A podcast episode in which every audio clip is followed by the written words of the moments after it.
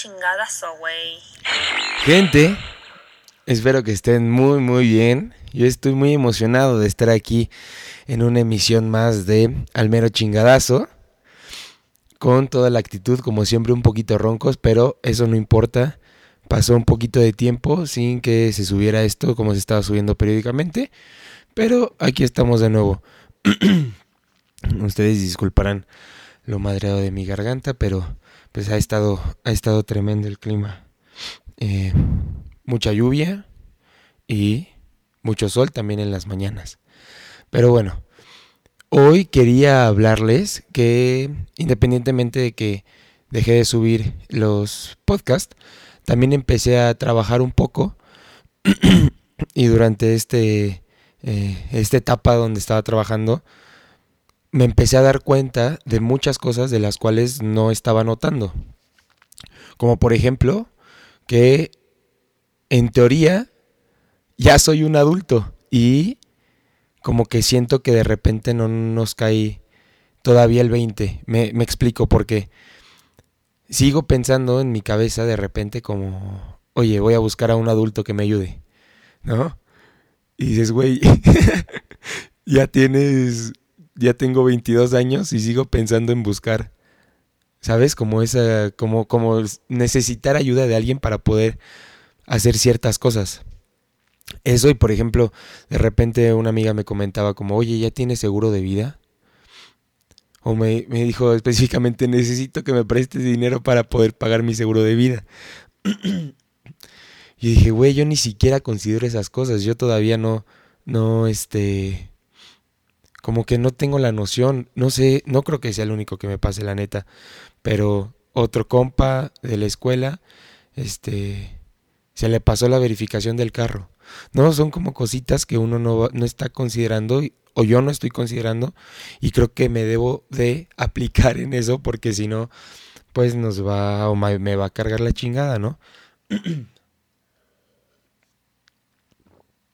y eso, y te das cuenta que que necesitas un historial crediticio, que las finanzas, que comprar un departamento está de la chingada, que tener un carro también está de la chingada por la cantidad, el precio de la gasolina, todo eso, todo eso, que de repente no me quiero dar cuenta, que de repente prefiero estar en mi mundo jugando Fortnite y haciendo esto como para, para volarte y para salir de la realidad que es, pum, obligaciones. Y les platico todo esto porque em, escuché en la semana una nota de un muchacho de 15 años que em, se preparó para su examen con IPEMS. ¿No? Él estaba, eh, estudia la secundaria, sí, porque antes de la preparatoria va la secundaria. y comenta para el, para el periódico El Universal que em, había estudiado durante un año para hacer su examen y de repente él sintió que le hacía falta información para, para presentar el examen y entonces se metió a ver tutoriales en YouTube ya más específico. en la página de Comipem se encontró información y encontró videos y bueno, su examen salió de excelencia. Su nombre es Eric Fabián. Eric Fabián de Jesús Hernández. Y este pues su examen salió de excelencia entre más de 300 mil alumnos que presentaron este examen. Y entonces, dentro de mi, de mi cabeza en la cual topé con el mundo adulto, dije como, ay, sí, claro, ya presentó su examen y ya se siente un cabrón porque sacó una excelencia. Un examen no representa nada, ¿no? pero, pero después como más claro, ¿no? Me doy cuenta que, la vida lleva un proceso, lleva, o sea, tendría que ser de esa forma. Eh, tanto va cursando la escolaridad primaria, secundaria, preparatoria, así es como va avanzando también tus experiencias y tus vivencias. Entonces, muchas felicidades a este, a este muchacho, a este jovencillo de 15 años, que comenta que, ah, ya les había dicho, me parece que tiene un promedio de 9.8 este, su primera opción fue la preparatoria 9 y pues se quedó y creo que su meta a corto plazo, su idea de, eh, de superarse fue quedarse en, en su primera opción. Y qué chingón, porque creo que así, si uno se va poniendo metas a corto plazo, pues puedes cumplirlas. Y pues que esa satisfacción que entre tanta gente él haya quedado son dos menciona la nota del universal que son dos personas que tuvieron la excelencia la otra no se comenta nada pero pues a lo mejor mm, saldrá no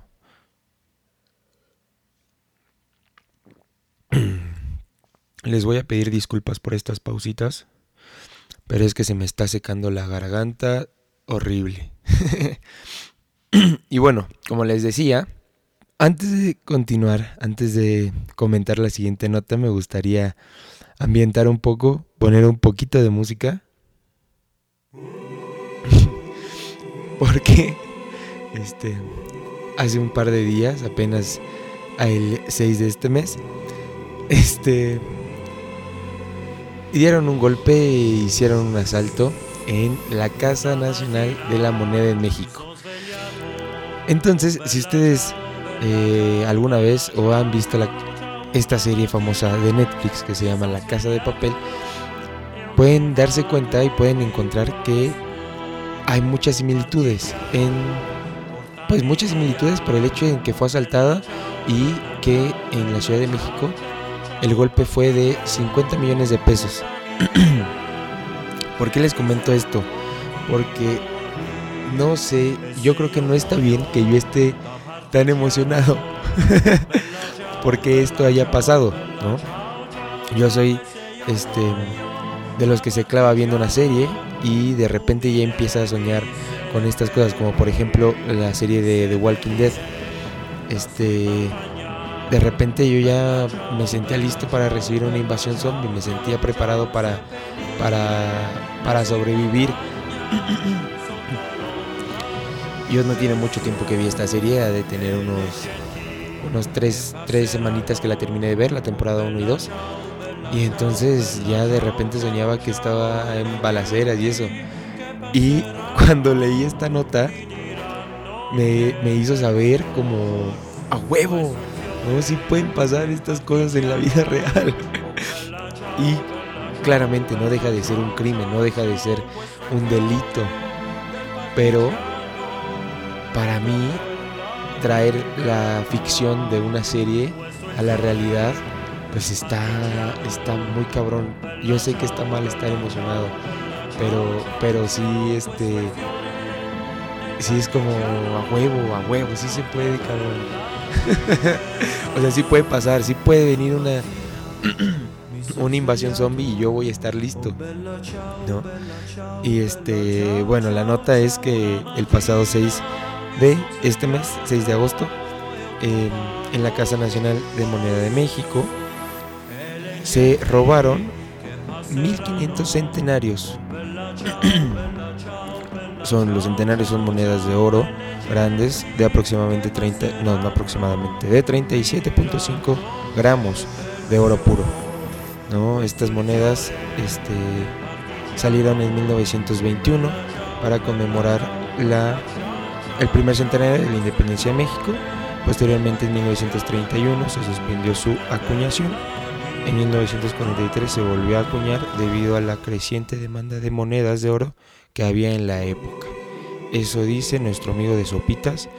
Y acuñar supongo que es este un verbo similar a hacer, no nada más que fresón. Entonces, este, pues se robaron 50 millones de pesos. y este pues está, está bien cabrón porque todavía no salen a la luz ni videos ni fotos. Las personas eh, están declarando. Pero estaría, estaría interesante como ver todo ese proceso, como saber, para mí, claro que, que soy todavía un adulto sin mente de adulto, eh, como todo este proceso de, que ganaron o, cómo, cómo, cómo, es que dieron el golpe, cómo lo planearon, cómo, ¿saben? Para mí es interesante. Y poniéndole el toque mexa. Porque, por ejemplo, ya la canción que estamos escuchando ya es la versión Dance Floor.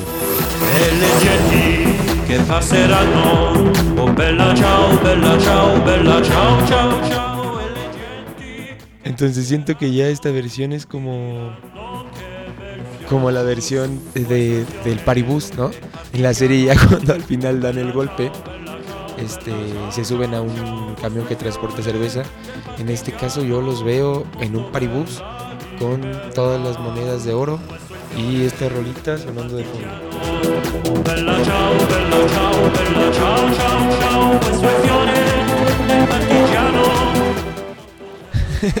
busqué, les juro que busqué la versión en cumbia, pero no la encontré. Sería más parecido a lo que mi mente está proyectando.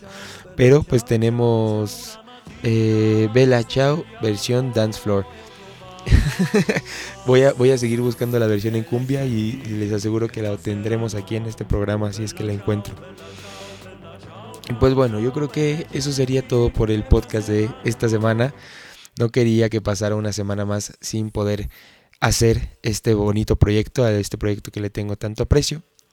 Y antes de irnos, me gustaría recordarles que nos pueden seguir en, o me pueden seguir más bien en mis redes sociales, como en Facebook hay una página que es este Ton Aguilar. Así ponen en el buscador. y en esa página pues estoy postando las ligas del podcast, algunos videillos, de repente canto y algunas fotos también. Entonces, la recomendación de esta semana está conectada a las redes sociales porque me gustaría invitarlos a que buscaran una página que es, esta página se llama Cibus México. C y latina B U S. Y esta página es una guía de comida, una guía de lugares interesantes eh, con las características de precio, dónde están ubicadas, los horarios de apertura y todo eso. me parece una propuesta interesante porque pues en lo personal me encanta la comida y las publicaciones que han estado haciendo me parecen muy interesantes. Entonces, esa es la recomendación de esta semana. Vayan, denle like, déjenle un comentario de parte de eh, que vienen de parte del el podcast de Almero Chingadazo. Y a lo mejor hacemos ahí alguna colaboración. A ver qué, qué, qué dice el destino. Bueno, también les recuerdo que me pueden seguir en Instagram como arroba 1m-toneladas. Es la red social donde estoy más activo subiendo historias y fotos y así. Y por último, no se les olvide ir a la, ir a la, a la página de YouTube, a la cuenta de YouTube, donde subo también el video. Por donde este, este donde subo el video y nos podemos ver fijamente en este momento a los ojos. Mientras ustedes están viendo todo este desmadre que es eh, el estudio, que es mi cuarto. Entonces, eso sería todo por esta semana. Estoy muy agradecido por toda su buena vibra y espero escucharnos en la siguiente emisión. Que tengan un excelente día, tarde, semana, una excelente vida. Buena vibra a todos. Cuídense mucho. Chao.